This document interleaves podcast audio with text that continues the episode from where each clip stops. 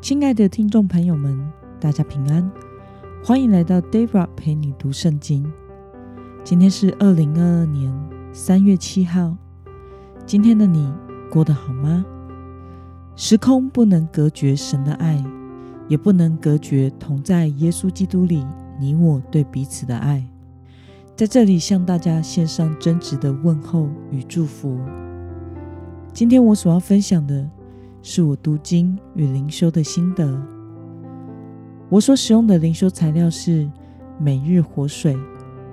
今天的主题是维系信仰群体的连结。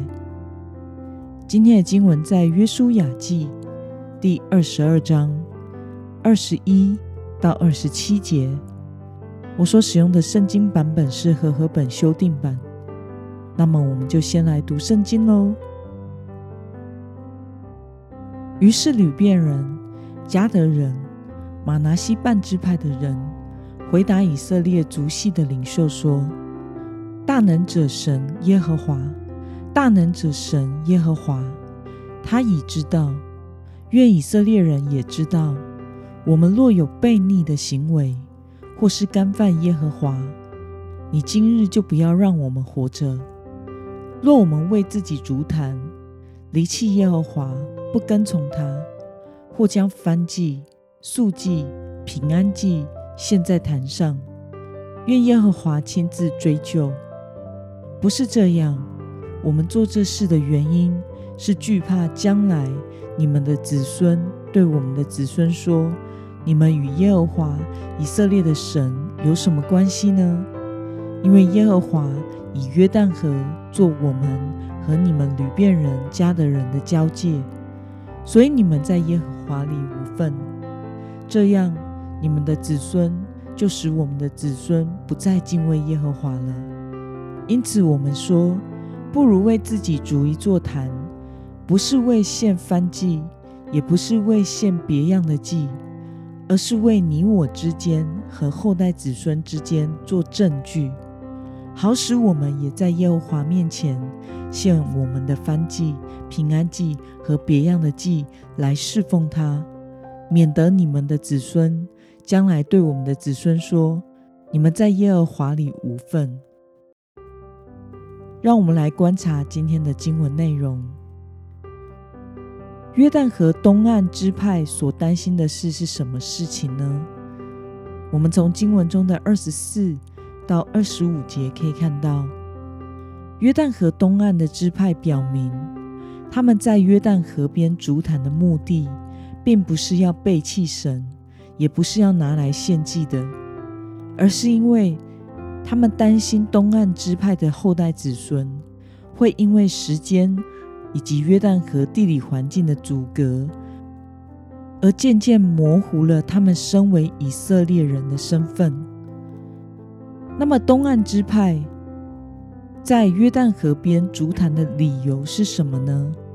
我们从经文中的二十六到二十七节可以看到，东岸支派在约旦河边筑这个祭坛的理由，不是为了要献祭。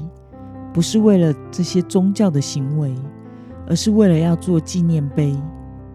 他们仿造示罗的祭坛，是为了提醒后代的子孙能够传承信仰，并且维系信仰群体的联合。让我们来思考与默想：为什么东岸支派？要努力的防止后代子孙与西岸支派在信仰上分离呢？我想是因为东岸只有两个半支派，而大部分的以色列人九个半支派都生活在约旦河的西岸，他们生怕因为地理上的阻隔、民俗风情的不同，以及时间年代一久远。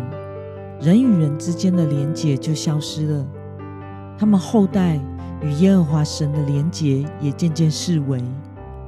他们不想要他们的子孙离开神，失去上帝选民的身份，因此他们努力的想要维系信仰群体的联合，要留下他们与西岸是同一个民族、同一个信仰的身份证据传承下去。那么，看到东岸支派是这么想要努力维系信仰群体的联合，你有什么样的感想呢？其实，在这两三年，COVID-19 新冠肺炎爆发流行之后，人与人之间的距离也随之拉开了，社交距离与口罩都成为了我们彼此之间的阻隔。后疫情时代的我们，生活形态完全改变，教会的生态也完全改变了。我们时常是不能随心所欲的相聚在教会里，教会聚会的模式也必须变得多元，实体与网络并进，并且需要随时的因应疫情的变化而做出改变。在这样分隔空间的阻隔下。的确，有一些基督徒们开始习惯于个人主义式的信仰生活，而渐渐脱离了信仰的群体。但是，若是我们渴望维系信仰群体主内肢体的关系，我们还是可以透过别的方式来进行，像是网络聚会，就是很好的方式。它是完全不受到时空的阻隔的。过去全教会祷告会，因为受限于时间和地点，有许多上班族和家里住得远的弟兄姐妹是没有办法来参加的。但是在经历疫情之后，实体祷告会变成了线上祷告会，反而所有想参加的弟兄姐妹们都可以参加祷告会了，而祷告会参与的人数。也比过去实体聚会还要来得多，渴慕的心和连结也彼此增加了。但是主日实体聚会的人们的确是减少了，许多人选择在家收看主日直播。我想，不管用什么方式聚会，其实都没有关系。但是我们不能忘记了信仰群体的重要性。我们不能渐渐脱离了信仰群体，而使我们走向了个人主义，这会造成离开信仰的危机。我们必须明白一件事：信仰群体的维系，能帮助我们确实的活在耶稣基督里，以及主内肢体的彼此支持，这使我们能继续行在上帝的旨意中。那么今天的经文可以带给我们什么样的决心与应用呢？让我们试着思考看看，在疫情开始之后，我们的信仰生活有没有发生什么变化呢？我们与人与神的距离是变得更近了，还是变得更远了呢？为了要维系信仰的群体。使信仰群体不会因为外在的环境改变而失去信仰，我们需要投入什么样的努力呢？让我们一同来祷告。